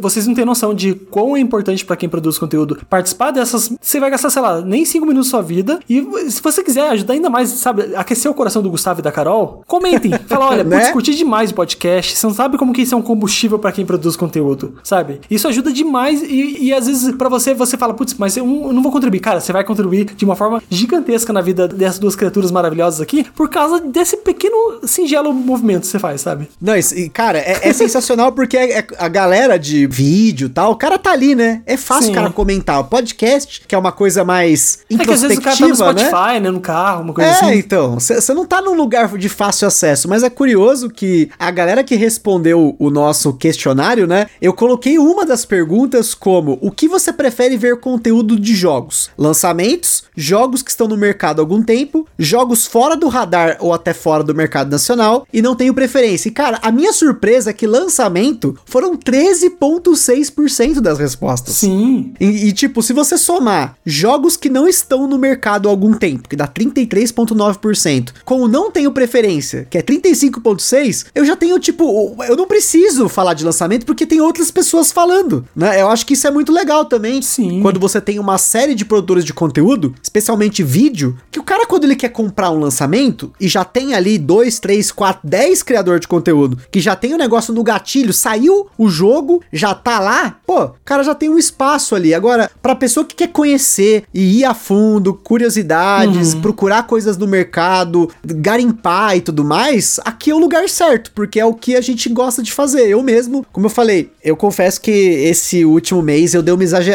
nas compras porque eu vendi umas paradas aí. Ah, não, mas tá certo. Ó, vo- você não tem que se culpar, não, tá, Gustavo? Só vou te falar isso, tá? Não, não, eu digo porque assim, eu sou muito pão duro né, pra um monte de coisa, assim, mas eu acabei, tipo, exagerando, assim, mas eu vou te falar que de todos os jogos que estão vindo pra minha coleção, né, que eu comprei e tal, e não sei o que, tem um jogo que foi lançado há menos de um ano. Todo o resto é ou jogo que já tá há muito tempo no mercado, ou jogo que, tipo, eu quero descobrir o jogo, redescobrir certos jogos, né? Um exemplo aqui é o Flip City, que é um jogo da Paper Games que eu não Sim. tenho na minha coleção, já falei mal dele aqui no podcast, porque acabei jogando ele tanto numa época, né, antes da pandemia começar, eu tive que fazer uma viagem, fiquei jogando solo ele lá, e eu acabei vendo um caminho no jogo, mas eu vou dar uma segunda chance pra ele, e também como eu tenho a coleçãozinha bonitinha da Paper Games, porque essa coleção dá pra manter, isso é tudo jogo Sim. de 50 a 100 reais, né, não Olha- tem olha problema, só né? que, que maravilhoso, né? Tipo, claro que às vezes você quer dar um passo além, mas tipo, olha, olha como que é legal, tipo, ó, sei lá, os preços praticados pela Paper Games, né? Sim, tô- e tô- assim, claro, eles tiveram alguns jogos mais caros no mercado, Sim, tipo sim. o Gran Austria Hotel, ali que era um preço mais alto, o Luna quando saiu também era um preço mais alto pra aquela época, hoje em dia o Luna é um jogo extremamente barato, né? Mas os preços dos jogos da Paper Games, apesar de ser um monte de caixinha pequenininha, cara, tem muito jogo foda ali, tem muito jogo grande, que é aquela caixinha pequena, né? Eu gasto verbo aqui falando de jogos da Paper Games porque eu gosto muito, tenho quase tudo. Mas, olha, é, tipo, tem aquela coisa que às vezes a pessoa fala, não, os caras estão falando porque a Paper Games envia. Tipo, não tá errado a Paper Games enviar. E se a Paper Games tá enviando, ela é esperta, porque, tipo, ela tá falando, olha, putz, ó, vamos ver os jogos, se você quiser falar, você fala, sabe? E você vai falar porque você vai descobrir os jogos e quando você fala, os jogos tabuleiro tem muito aquela que você faz muita análise pela capa do jogo sem jogar, né? E quando você joga, você fala, caraca, esse jogo aqui é muito da hora, né? Por que não falar sobre ele? E você faz isso com os jogos e a Paper Games, como ela tem essa política de apoiar muito produtores quanto os menores, né? Porque a Galápagos não envia jogos pra vocês. Eu acredito que não, porque pra nós Não. enviava. né? Não. Porque, aí, tipo, o Jogatina BG, tipo, foi pra finais do, do Ludopedia, do prêmio lá e tudo mais. A gente nunca recebeu um jogo. Na verdade, recebeu. Eu recebi uma vez da Galápagos, só pra ter uma, uma breve um contexto assim, uma expansão de jogo que eu não tinha, entendeu? Só pra você ter uma noção, assim. Então, é, é complicado. Quando você tem um apoio, é natural, sabe? Putz, eu, eu tô recebendo os jogos aqui. Eu não tô sendo pago, sabe? Mas eu tô recebendo os jogos. Se eu quiser falar, eu falo. Se não, não falo. Eu tive, teve alguns jogos que eu recebi da Paper Games que eu não falei, sabe? Porque, tipo, eu não consegui jogar, joguei, não achei tanta coisa. Achei, putz, eu não vou criar um podcast somente pra falar mal do jogo, sabe? Eu vou falar, olha, eu falo Sim, mais sim. experiências boas. Então a ideia é justamente essa. Não, sem dúvida. E assim, até cada vez mais, eu tenho falado aqui, tenho me repetido que eu tenho estado mais aberto com experiências novas com jogos, às vezes sem nem pensar muito em tipo, não, eu sou Eurogamer, eu sou, eu só gosto de jogo pesado e tal. Não, eu jogo qualquer coisa mesmo. Se você me falar assim, não, cara, vamos jogar buraco, eu vou jogar, porque tipo, eu quero jogar, tá ligado? Tipo, eu não Sim. quero, nossa, não, eu só posso jogar esse Mas estilo ó, de tem jogo. umas só- coisas aí que é efeito da pandemia, só pra avisar, tá? Que às vezes você quer jogar qualquer coisa mesmo, né? Só me... Não, é que aqui em casa, como aqui em casa, tipo, a gente consegue jogar todo dia, né? Eu até tenho, tipo, como escolher o que jogar, Ah, né? legal, é assim. Você tá, tá numa posição bem privilegiada, só vou, só vou, só vou deixar bem claro isso aí. Brincadeira. Sim, eu, eu- eu- não, eu concordo. E, e é verdade, porque aqui em casa a gente joga desde Taco Gato a Lisboa. Tipo, a gente joga tudo, tudo, literalmente. Olha, você não se separe dessa mulher, tá? Inclusive, na data desse podcast, gente, ó, esse podcast, vou, vou datar, eu não gosto de datar muitas Data coisas, sim, mas data sim. Hoje é dia 17 do 5 de 2021. Hoje faz dois anos que eu juntei as minhas coisinhas com a Carol. E também, nesse ano de 2021, fazem 12 anos que a gente tá junto. Eu Olha, comecei o parabéns, hobby hein? com ela, né? E tipo, a gente faz o podcast junto e a gente produz essas maluquices juntos, joga e tudo mais. Então é saudável a gente jogar 800 partidas de jogos de tabuleiro em um ano. Olha, eu acho que não joguei isso na vida. Sério, se eu, se eu joguei, se eu joguei acho que metade disso foi muito, sério, sem sacanagem. E não é demérito nenhum. Não, não é demérito nenhum, claro. Porque não, porque tem uma galera que gosta de dar umas carteiradas. Tem uma galera que gosta de dar uma carteirada e fala, não, mas eu joguei mil jogos. Tudo bem, parabéns. Cada um, cada um. A forma como você aproveita as coisas é diferente, né? Mas é uma situação, realmente, eu considero privilegiada e não é à toa que é por conta disso que a gente consome muito, vende muito, compra Sim. muito. Porque, como eu falei, se chegar um jogo hoje aqui em casa, eu consigo pegar esse jogo e jogar hoje, literalmente. Foi o que aconteceu semana passada. Eu tô redescobrindo alguns jogos de um designer que eu não conhecia tanto, que é o Carl Schudik, que é o designer do Head 7, do Sim. Motainai e do Innovation. E do Innovation, eu redescobri o Red 7 que eu já tinha. Um amigo nosso tinha a edição antiga da Paper Games, eu tenho agora a edição nova. E acabei redescobrindo. Aí eu falei, não, cara, eu vou preciso comprar o Motainai. Eu quero comprar esse jogo. Eu dei uma olhada, tal, nas regras, li e tal, não sei o que. Eu falei, cara, que louco. Isso aqui é muito louco. Isso aqui é, é claro, é, é complexo, eu entendo. Até a, a, galera tava me perguntando num grupo aqui agora há pouco, tipo, quantas partidas de Motainai? Porque a galera sabe que eu tô empolgado com esse cara. Uhum. Mas só joguei uma até a data desse cast, né? E então, assim, chegou no mesmo dia a gente jogou. Foi tranquilo. Isso, tipo, a gente consegue fazer isso, né? Uhum. Mas é bem comum o pessoal no começo do hobby meio que disparar. Tipo, o cara começa a comprar um, dois, dez, cinquenta jogos. E é. aí o cara se vê cercado de um monte de coisa que ele não jogou, que tá parado. Então, assim, a frequência de jogar é muito importante para mim, porque como eu jogo todo dia, sei lá, em um ano eu rodo a coleção duas vezes. Legal, legal. E, que é o que acontece, né? Eu tenho o BG Status para isso. É isso aí que vocês têm que valorizar. Quem tá ouvindo tem que valorizar o conteúdo, tipo, do, aqui do Gambiarra. Justamente por isso, sabe? Tipo, não, não só porque eles jogam bastante, mas porque olha como é expressado o amor pelos jogos de tabuleiro. Eu acho legal, eu acho bem gostoso até de ouvir isso, sabe? De ver vocês falando sobre os jogos justamente por conta disso. Eu vou fazer, tipo, uma pequena confissão, confissão assim, que por conta dessa parada eu parei de consumir tudo, assim, sabe? Eu, eu escutei alguns podcasts de vocês e eu quero justamente uhum. fazer uma maratona aqui enquanto eu lavava louça, justamente pra pegar retroativamente e conhecer mais jogos que vocês falaram também. E é muito louco isso, assim, eu não consigo entender como as pessoas conseguem maratonar, gente. Já falei, galera que mandou na época que teve a retrospectiva do Spotify, tinha lá, uhum. sei lá, o cara ouviu 4 mil minutos. Falei, meu amigo, você tá maluco, cara, você tá louco. Teve um brother, o Bruno, forte abraço pro Bruno, ele ouviu mais conteúdo do que eu produzi. tipo, na época eu tinha feito uma coisa, eu falei, cara, não é possível que eu produzi tudo isso. Eu fiz a conta, sei lá, ele ouviu 100 minutos ou 200 minutos a mais do que a gente tinha produzido. Eu falei, como isso? Deve ter ouvido mais de uma vez o mesmo episódio, né? Uhum. Mas, como sempre, agradeço o carinho de todo mundo sempre aqui. Isso é a é legal, gente. Legal. Não é um trabalho, né? Eu gosto de fazer de ah, louquice, né? assim que é um trabalho, sim, tá? É, é, é um trabalho. Tem, tem dia Vamos que enche o saco, aqui, né? porque, querendo ou não, você vai pegar minhas gagueiras aqui, vai editar, sabe? Você vai, você vai levar algumas horas fazendo esse trabalho, sabe? Então, tipo, tem que valorizar não só porque a pessoa falou sobre o jogo, mas porque também tem todo, todo o, o que fica atrás da cortina ali, sabe? Da pessoa editar, de gravar, de vamos, vamos regravar essa parte aqui porque deu errado, vamos, vamos editar, vamos montar uma pauta aqui. Isso tudo gera toda um, uma gama de trabalho que às vezes fica escondida, às vezes a pessoa que tá escutando só o episódio editado bonito, o resultado final, não sabe, sabe? Às vezes fica muito escondido e a pessoa não valoriza, assim. Eu acho muito legal valorizar isso também. Não, é muito louco, cara, porque assim,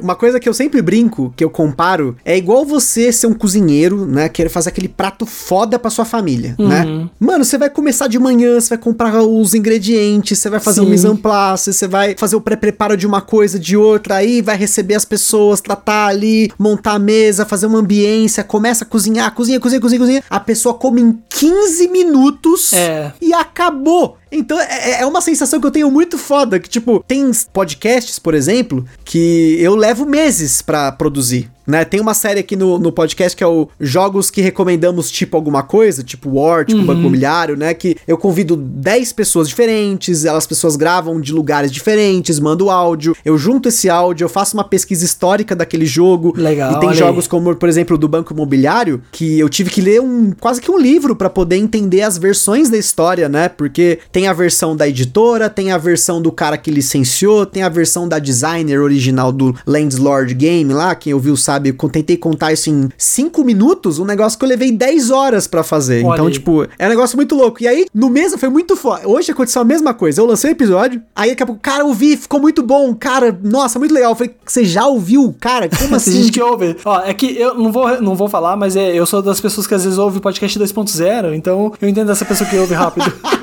eu não, isso é uma coisa que é uma prática que eu não consigo. Eu ouço no 1.0, eu não consigo ouvir do 2.0. Eu, eu parei de ouvir tanto assim, porque agora, como eu tô em casa preso, né? Em casa, né? É, eu ouço na Alexa e a Alexa não tem como aumentar a velocidade. Aí eu, tipo, putz, essa pessoa fala desse jeito. Como assim? Eu estava lá, eu falei, parecia um tico-teco antes, como assim? Aí eu ficava acostumado.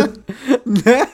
Então, se você que ouve, apesar que a minha voz tem dia que, que é difícil de ouvir no 2.0. Às vezes o pessoal ouve no 1.5, mas eu sempre recomendo ouvir no 1.0 pra você prestar atenção, né? Mas apesar que, né, claro, tem gente que consegue, né? Eu que tenho dificuldade, né? Eu, eu gosto muito de ouvir música, por Sim. exemplo. E eu, tipo, eu ouço 8, 10 horas de música tranquilamente, assim, na eu sequência. Já, eu já sou um tanto, eu prefiro mais ouvir podcast que música no geral.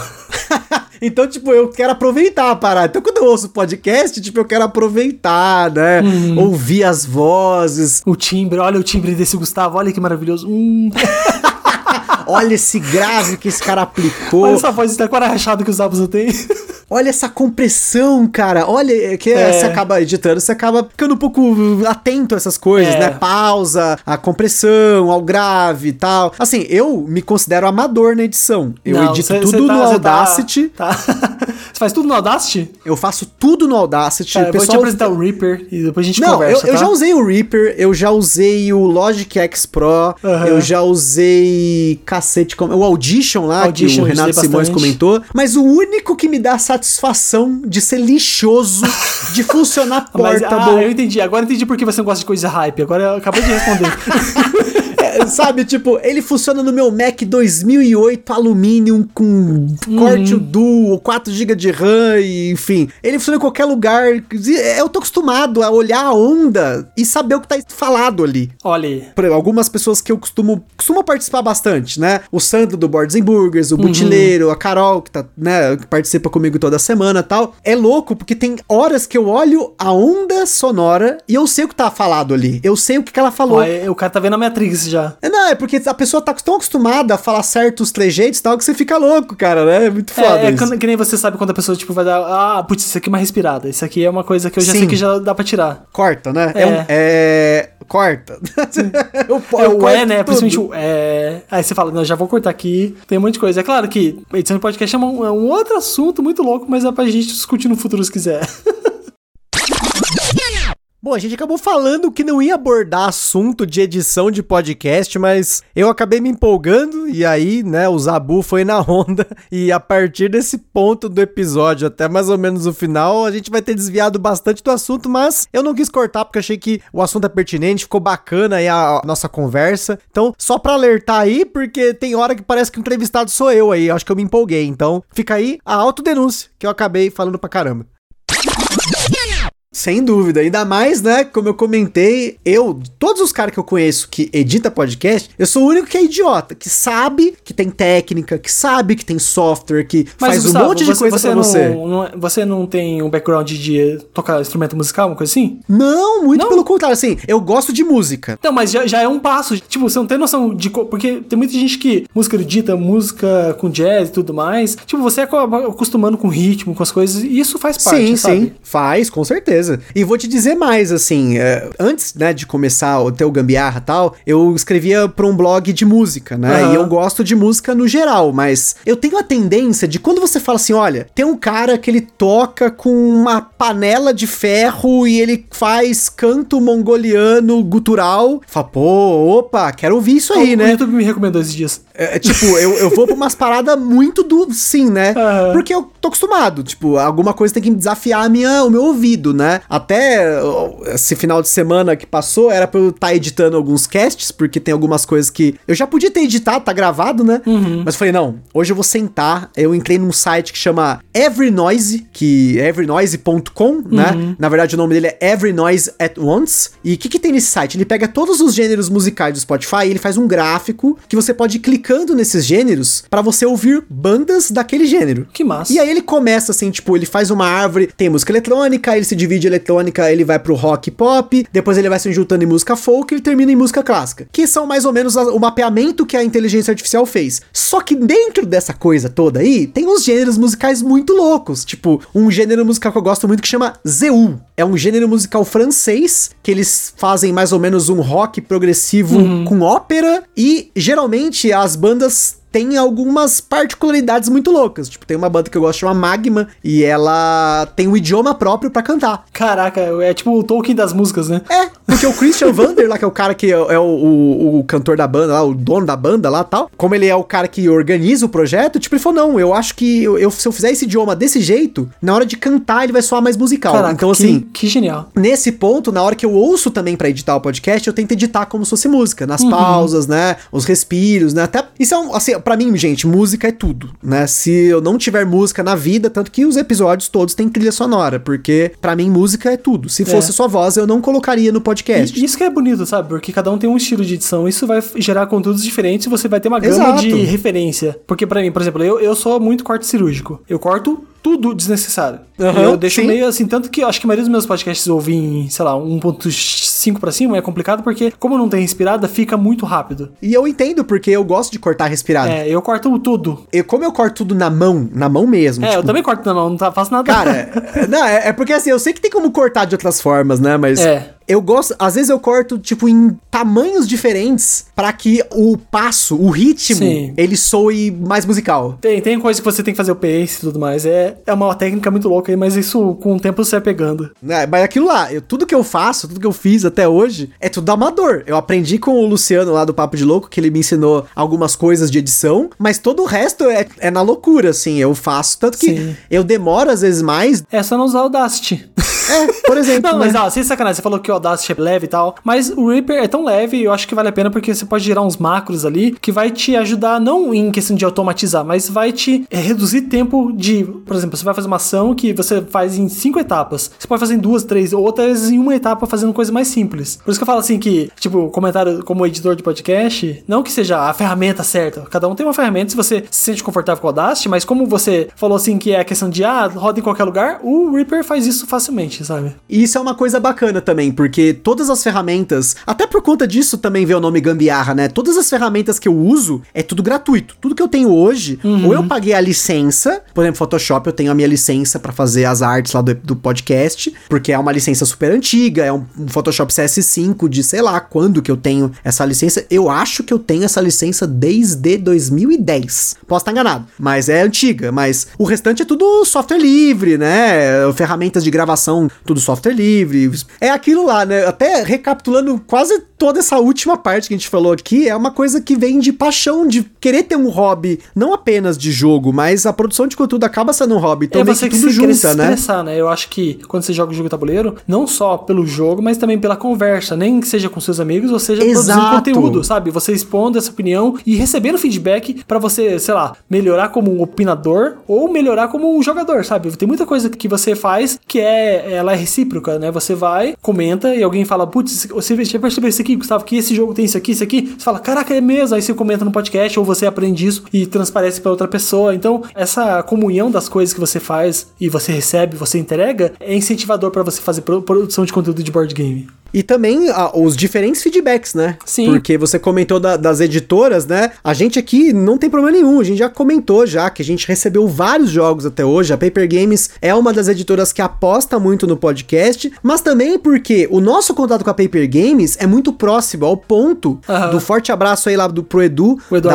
Paper. Ele sabe um jogo que a gente vai gostar. Ele já chegou ao ponto e falou assim: ó, não, esse jogo a Carol vai amar. E não deu outra. Porque ele acompanha o podcast, Sim. ele sabe o nosso perfil de jogador, o nosso perfil de conteúdo, ele sabe o que, que a gente aplica nele, as- como a gente interpreta o jogo como uma experiência, ainda mais hoje em dia, né? Então, claro, se tiver algum jogo que eu não gosto, como é o caso do Flip City, eu não tenho problema nenhum de falar, é aberto, eu já falei. Inclusive, a gente fez uma live lá no Covil sobre os melhores jogos da Paper Games e uma das perguntas era qual que foi um jogo aí que não gostou tal. Eu falei, é o Flip City, porque eu não gostei. Eu, eu sempre me sentia fazendo o mesmo caminho, sabendo que tinha Aham. outros, mas esse, aquele caminho pra mim era o único. Chegou um momento que eu sabia que aquele caminho era melhor, eu comecei a aprimorar aquele caminho ao ponto de, tipo, eu ter feito duas partidas iguais, literalmente iguais. Eu fiz a mesma coisa duas partidas. Mas assim, pode ser que seja, eu tava num nível tão bitolado É. que se eu jogar ele de novo, pode mudar essa opinião. Vamos ver aí, né? Quem já tá ouvindo já sabe aí que eu tenho agora um Flip City pra chamar de meu, pra minha coleçãozinha, né? Então, eu vou tentar de novo, mas pode ser que eu não goste de novo, né? Como é o caso, sei lá, do Sherlock Express que a Carol não gostou, porque ela não gosta desses jogos de, tipo, você reagir muito rápido,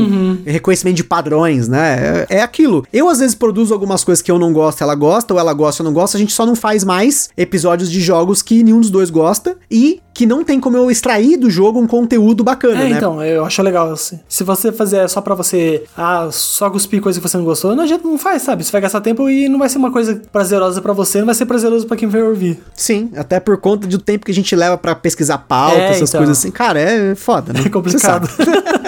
E o feedback, cara, gente, de vocês que estão ouvindo, sempre é muito importante. Essa pesquisa, muita gente respondeu, tanto que muitos dos casts que estão saindo são frutos de vocês terem escolhido os jogos, a ordem com as quais eles estão aparecendo aqui é importante. Jogos que, por exemplo, caso do Terraforming Mars, que muita gente pediu o episódio e a gente fez questão de produzir o melhor possível, por mais que eu não seja fã do jogo. Carol curtiu, eu não sou tão fã assim, vocês sabem disso, mas a gente produz para vocês, além de produzir para nós em primeiro lugar, né? Eu, eu, sempre gosto de ressaltar que eu produzo podcast para mim em primeiro lugar, porque é uma coisa que eu gosto de fazer. Uhum. E aí, em, por consequência, por eu gostar do que eu faço, as outras pessoas acabam gostando e eu acabo tendo essa interação, querer fazer coisas junto com as pessoas. Né? A gente produz isso junto, né? É verdade. Esses episódios que a gente chama convidados aqui é a mesma coisa, é essa ânsia de querer produzir coisas em conjunto com pessoas que a gente sabe que produzem coisas muito boas também. E, e até por isso que assim, o dia, gente, é, foi curioso, ó. Era, sei lá, era de manhã, não,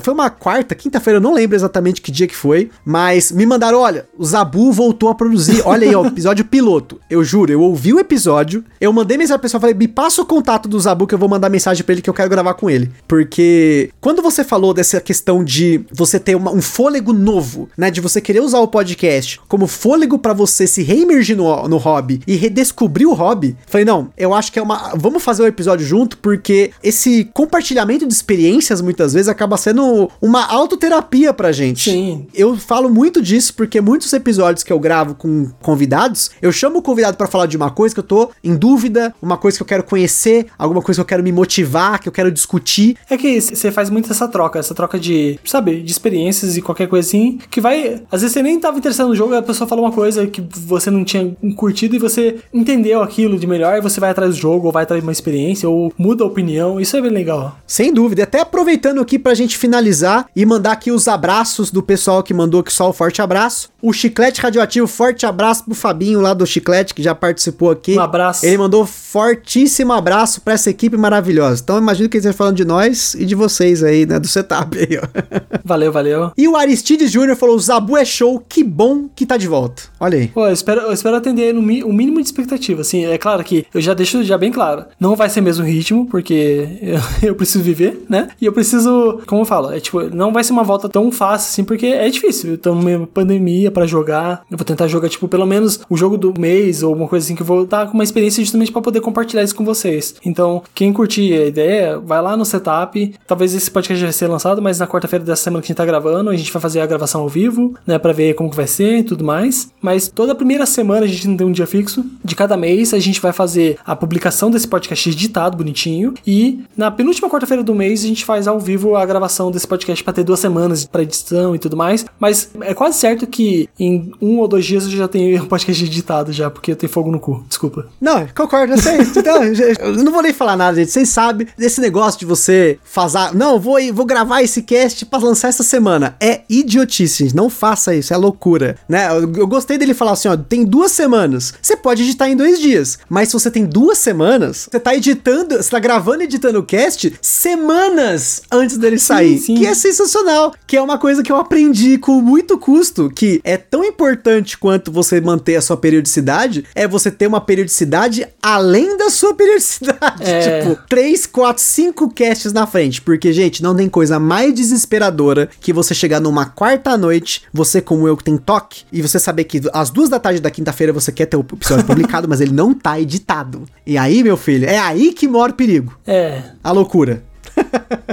Mas é isso aí, pessoal. Queria agradecer aqui o Zabu pela participação, esse cast, essa super conversa. A gente pode ter viajado em Nossa. vários momentos aí. Eu pensei que realmente a gente começou a demandar pra um assunto. Falei, putz, o Gustavo tá ferrado. Agora que a gente vai começar a falar um monte de coisa que não vai para o podcast. Aí, como ele vai deixar? Eu já peço desculpa a todo mundo que for ouvir, porque a gente divergiu bastante. Mas obrigado pelo convite. E é isso aí, gente. Espero que vocês gostem desse episódio. Acompanhem lá o setup. Com certeza o Zabu vai participar mais vezes aqui. Claro, vamos dar o tempo tempo aí pra ele se reacostumar, se É. reemergir nessa Acho loucura. que seis anos é uma. dá, dá tranquilo. Pegar uns jogos online do BGA pra jogar, né? Os Isso. TTS e tal, Tabletopia. Hoje em dia tem tanta alternativa online. Eu que, infelizmente, velho, não curto muito jogar online, né? Tenho muita dificuldade. Ó, a economia que dá, não vou te falar, hein? Oh, mas, cara, é, é tão difícil. Cara, é foda. Eu- quando eu sento no computador e eu vejo um jogo de tabuleiro, eu falo, mas tem tanto aqui, eu quero. Mano, eu vou- passá-lo, eu jogo solo. Aí É. sim, é o contrário no meu caso. Tipo, eu jogo solo, mas eu tenho dificuldade de jogar online, né? Mas. Não tem problema não, tá de boas. Que bom que tem tanta gente que joga online, que produz conteúdo com jogos online, até porque com isso vocês têm acesso a muitos jogos que podem não ter no mercado, ou ter acesso antecipado a jogos que vão lançar no mercado nacional. Quando você tem essa possibilidade de jogar online, você tem o gosto, a galera pra jogar, se diverte e tal, não importa o meio, o importante é, o- a diversão, a experiência, né? Com certeza. Seja jogo de tabuleiro, seja jogo digital, seja você jogar dominó na praça com os velhos lá, Ô, que nem eu gosto de dominó, né? Só que eu- os velhinhos têm que estar tudo vacinado e eu tá de máscara ou vacinado. Exato. É, então aí sim, aí no pós-pandemia a gente pensa nisso, né? Por hora, como sempre, gente, pessoal, fique em casa. Por favor. Posso até estar fazendo uma homenagem tardia aqui, mas queria falar novamente, já- o pessoal já ouviu já, né? Ao nosso grande brother aí, o Thiago Souza, que ele esteve aqui no, no do Gambiarra, a gente fez um episódio especial com o pessoal do Papo de Louco, ele veio a falecer Uhum. Recentemente por conta do Covid, e enfim, a gente não quer polemizar nem nada, é só uma questão assim de. É uma perda muito forte pra gente, porque é um companheiro de podcast, tava gravando com a gente ali, dormindo no meio da gravação, a gente zoava ele ali, e aí agora ele não tá mais presente, né, entre a gente. Então, fiquem em casa, se cuidem. É, é uma coisa assim chocante quando acontece perto da gente, mas quando não acontece também deveria ser chocante, né? Sim. Não é só números e sim são vidas aí, né? Então, gente, fiquem em casa, se cuidem o máximo possível. Tem ferramentas hoje, conhecimento. Vão atrás de informação, vão lá no site PFF para todos. Lembre, cuidar de você é também cuidar das pessoas que você ama, sabe? Cuidar, todo mundo tá perto ali, manter, tipo, todo mundo seguro, né? Então tem que tomar muito cuidado pra no futuro a gente poder jogar jogo tabuleiro com seus amigos. Imagina, olha que da hora, daqui a, daqui a um tempo se a gente conseguir se organizar e jogar jogo tabuleiro com a galera, todo mundo bem, olha, tipo, chega a arrepiar, sabe? Por isso, pessoal, como dizia Tebilu, busquem conhecimento. Sim, viva o SUS. E é isso aí, pessoal. Aquele forte abraço e até a próxima. Tchau!